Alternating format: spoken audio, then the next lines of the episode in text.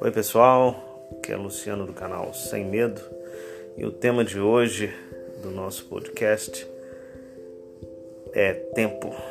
Como você tem gastado o seu tempo?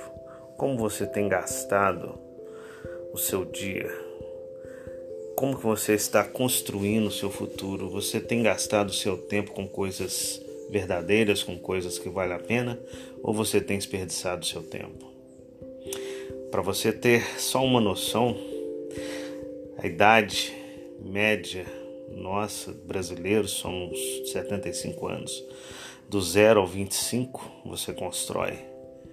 Dos 50 aos 75 você destrói.